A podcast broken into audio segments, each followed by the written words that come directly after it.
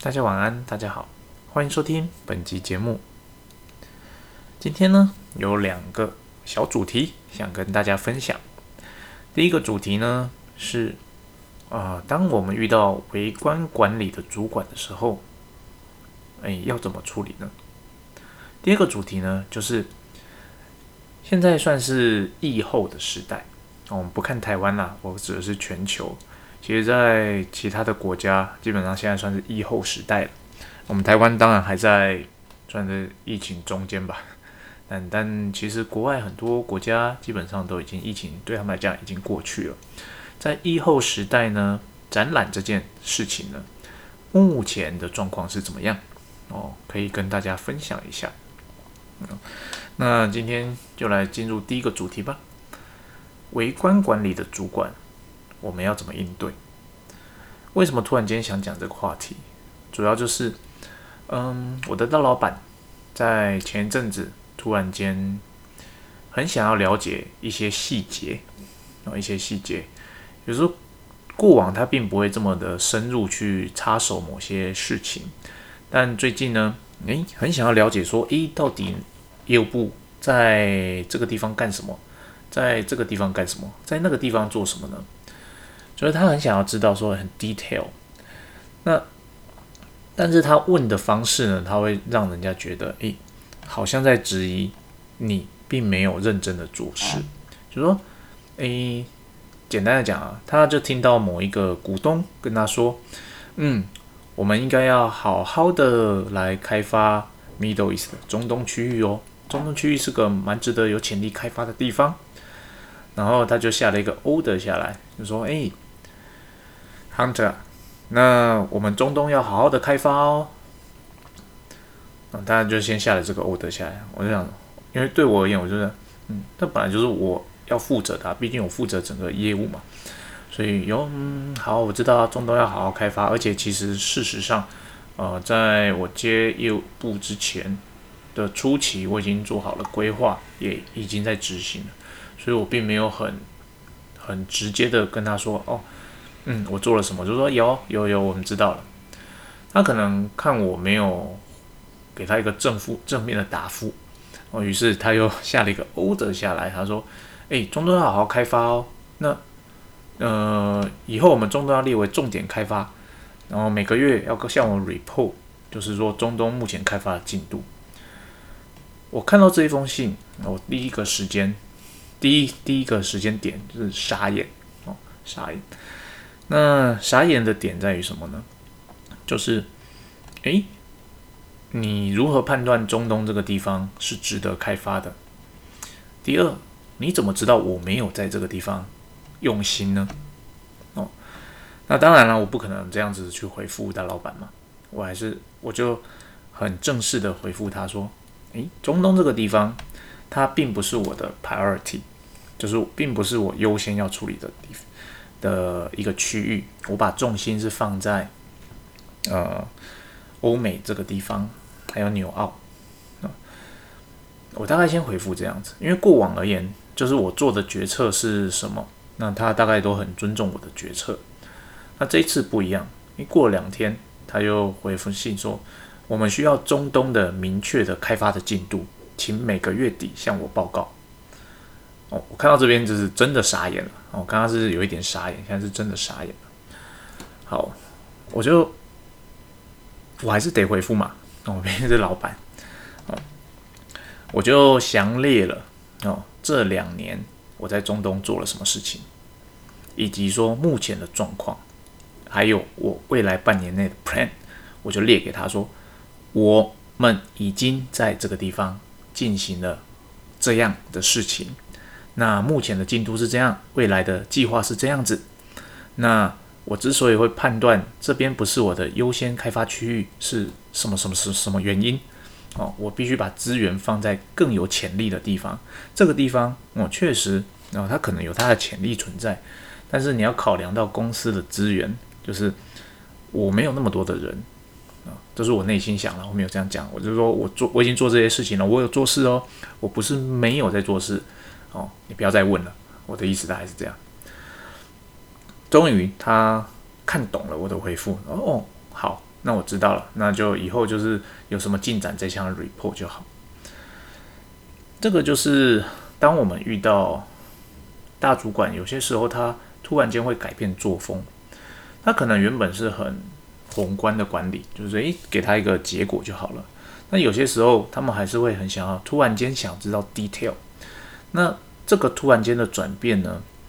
啊，当然我们不会知道真实的原因是什么了。但是我们身为底下的人，我们就应该要给他一个满意的答案。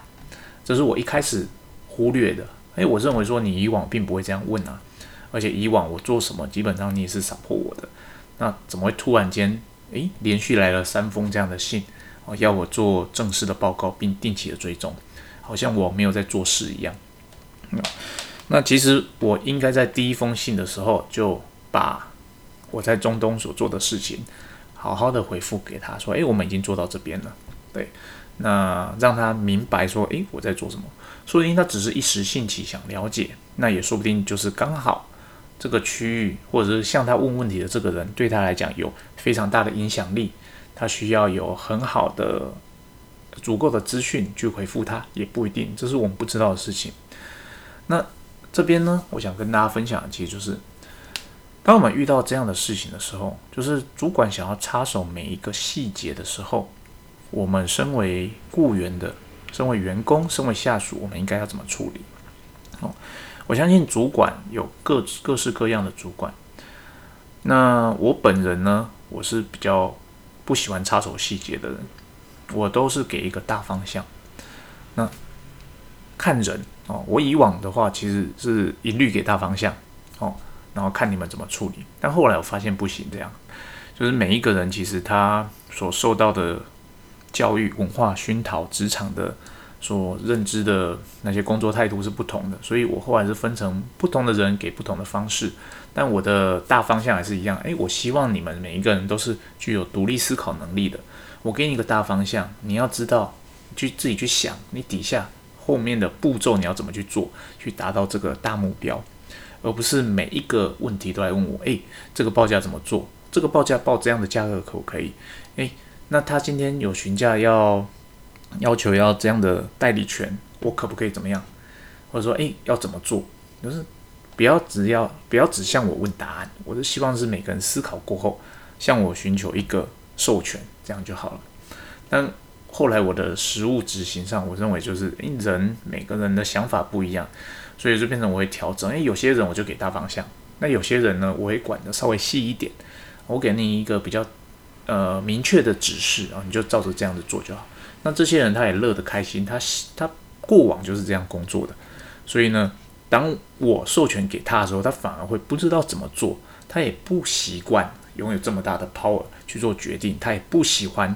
去承担这样的责任，所以就变成像这样的人，那我就说好，没问题。你不想要拥有 power，那我就收回来，你就发了我的 order 就好了。所以呢，我本身是这样的人，所以，但是呢，我以前的主管呢，是一个非常微观管理的人。啊，我以前我不是讲现在的大老板，我是讲以前的主管，是个非常微观管理的人。他呢，会想要知道每一件事情的细节。就是每一个他底下业务或业务助理处理的事情，他每一个 detail 他都想要知道。那你在跟他报告的时候呢，他也希望你从头到尾好好的跟他讲一次，即便他可能已经知道了，他还是希望你跟他讲一次。那你跟他讲的，如果跟他知道的有落差的话，他就要去做验证，然后他才会给出你一个答案。他会给你一个建议，有时候嗯，我有这样的想法，你听听看。可是呢？他就是希望你照着他的想法去做。如果你不照他的想法去做，哦，他会再找你说：“诶，你你为什么不不那样子做？”那我当时其实我个人其实很很讨厌微观管理。我老实讲，我自己，因为我自己并不是会为去 去插手很多小事情的人，所以我也很讨厌，就是大主管那边会要求我很多 detail 的资料。所以呢。当时我一开始是不太适应的，我一开始是不太适应的。后来呢，我发现其实主管他想要的是一个掌控权，他想要在员工面前呈现出说他是有 power 的，他他是可以做决策的人，对。即便呢，我认为这些事情对身为一个主管来讲都是太琐碎的事情，但是他享受这样的过程。所以，当我们遇到一个微观型主管的人的时候呢，其实我们要做的事情很简单啦，你就心中放三个字啊，尊重他，这样就好了。就是说，即便你已经有答案了，你就是还是去问他哦。那即便你在做事情，你觉得诶这些很细节的东西他不需要知道，没关系，你就 copy 给他，哦，让他知道所有的事情。然后呢，每一个决策呢，你都去问他，请教他。然后他的答案呢，如果跟你想做的事情不一样，你就 follow 他的做法。哦，当然你也可以像我一样去挑战他的做法。哦，我就想我我是很讨厌围观管理的人，而且我自认我并不会太差。所以我很常去挑战我的主管，但大家要有个心理准备，就是你去挑战主管，就表示你要做的真的是有凭有据有时机啊。如果你没有办法有这样的把握，并且承担这样的责任，那或者是说，诶，你本身就是觉得随遇而安就好了，我工作只是为了一份安稳的薪水，那么我们不需要做这件事，你就是 follow 他的 order 啊，照他的去做就好了。所以遇到微观型主管的人。就是其实第一个要调整的是我们自己的心态啦，就是，你可能会觉得他管很细，管这干什么？插手这干什么？可是呢，就是你只要了解他想要的，就是是一种那种可以做决策的那种感觉，那你就把这个感觉给他，哦，那不论他做完决策之后，他会不会承担那个做决策的责任，这是另外一件事情，但你就让这个做决策的。的这个 power 给他哦，你之你在遇到微观型主管的时候，他就你就会跟他相处的很好哦。这是我最近遇到的事情，那突然间回想起这件事情，那跟大家分享一下。第二个呢，我想跟大家分享的第二件事情，就是在国外现在算是疫情之后了，嗯，从其实从去年下半年开始，在欧美。其实陆陆续续的都开始有了实体的大型展览。那这些实体的大型展览呢？那在今年，我要老实讲，今年的实体大型展览人潮非常非常的多去年下半年的展览基本上人潮还是很少，可能是过往的，就是可能两三年前的可能七成六成，大概是这样子。可是六七成也很多了，不像台湾的展览，可能就是。都停办了，或者甚至只剩下三成。好像 Timtos 展，就是今年年初的 Timtos 展，那个展览人潮真是少到一个可怜。嗯，那国外呢，在去年的展览其实人也很少了，我们可以抓大概就是往年的五成。可是今年呢，在三月到五月这段时间，欧美的展览啊，是我们这个领域相关的展览，那个人潮其实已经比。已经恢复到疫情之前了，甚至比疫情之前还要人更多，哦人要更多。从这边呢，其实我们就可以观察到一件事，在 B to B 的商业贸易中，展览这件事情呢，还是目前来说还是不可以避免的，哦，还是不能避免的。那其实我。我好像有写过一篇文章，是讲，诶 b 图虚拟展览能不能取代实体展览？那我的看法是无法，因为实体展览有它没办法被取代的点，就是它创造了一个场域，让人跟人可以面对面的交流。那其实人类是渴望面对面交流的一种生物。哦，我现在不讲那种所谓的御宅族，其实大部分的人。我们都是希望跟人有所联系的。那我们在做 B to B 的生意的时候，其实也是一样。呃，这两年之间，如果你是在做那种市场开发的，你就会发现，其实你在做市场开发的时候，你会有一些的限制存在。什么限制呢？就是你只能相信那些网络上你看到、你搜寻到的 information。那这些你看到、搜寻到的资讯。要你在做一个很重大的决策，比方说，诶，这间公司我要让他做某个国家的总代理的时候，基本上你会这个决策做的不是很踏实啊，不是很踏实，或者是说，诶，当有一个代理商他想要买他以前都是买公司的 A 设备，但今天他有想要买，因为他有客人跟你询价 B 设备，而且好像可能会成交。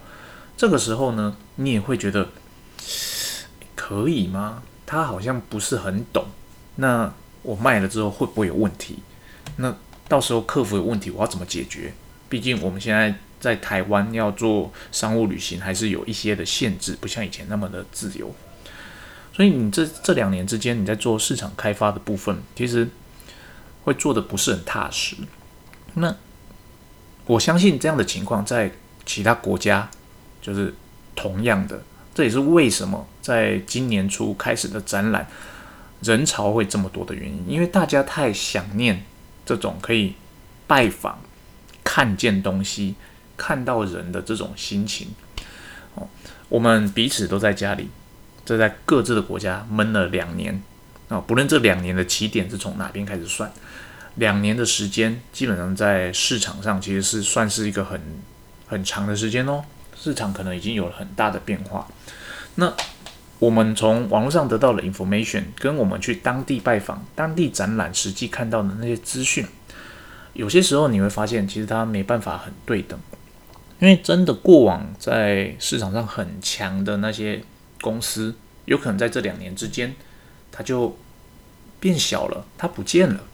但是这个你就你就可以从展览里面的展出名单，或者是展出的照片、影片，或者是从你代理商那边的资讯来，你可以你可以判断得出来。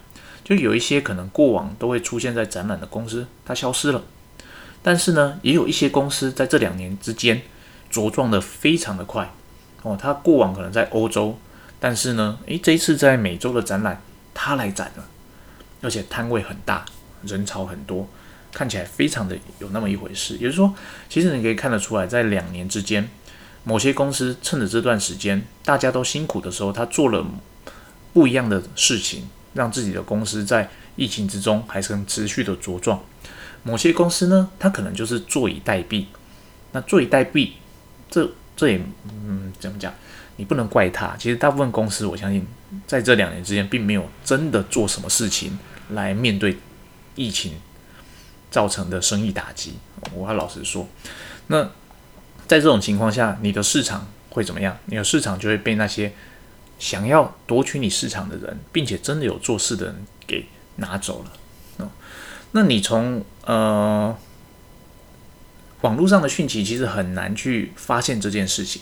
但是呢，你可以从实体的展览看出一点端倪，看出一点端倪。我们要怎么从实体展览去看这些端倪？基本上，我刚刚提到一个，就是这些重要的大展，那些过往你很你列在名单中的那些厂商，他有没有去参展？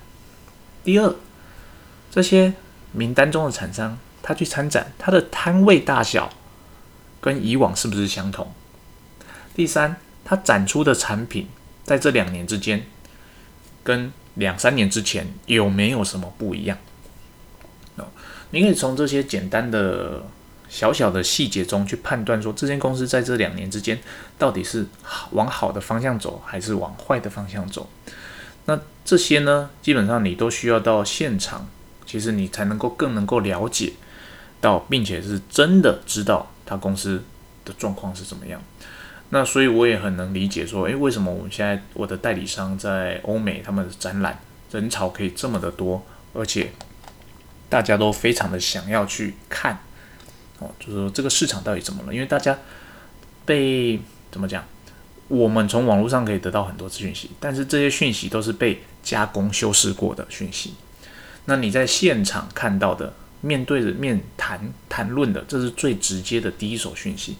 这样的讯息，其实我们已经中断了差不多两年的时间。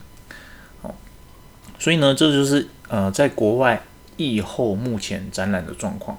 我观察到的就是非常非常的热络，哦，非常非常的热络。它跟经济的好与坏有关系吗？我觉得没有相对的关系，因为在南美洲，其实它现在经济很差。可是它展览的人潮非常非常的旺哦，所以它跟经济本身并没有绝对的关系。在欧洲呢，展览人潮也不错，对。那欧洲的经济本身，呃，当然是因为年初打仗开始，现在有一点问题。但是呢，相对来讲，它人潮也算是不错哦，也算不也算不错。哦那些那我们这个产业的展览，陆陆续续的都开展，而且持续的在怎么讲进行中，摊位也都是很快的，就是被人家报名完了。当然不能否认某些摊位是可能以前保留的，然后到现在才真的去参展的。可是呢，你可以看到看得出来，这些的小小的变化，就表示市场真的开始在运作了。那讲到这边，我个人就会有一点担心，我们目前台湾厂商的状况，就是我们可能还需要一点时间，才能够走到像国外那样子疫后的时代。我记得在一年多前的节目好像有提到了，就是说我们在疫情中间，我们怎么样去做生意？那我们能不能就是趁这段时间做些不一样的事情？那以及我会担心说，诶，国外在国外的动作比我们快，那我们这边如果没有办法，呃，我们虽然守得好，但是如果我们比别人晚开放，我们是不是到时候会丧失某些商机呢？那目前看起来，呃，事实上就是走向这条路，我们确实会比国外晚个半年到一年的时间，我们才有可能恢复到以往的。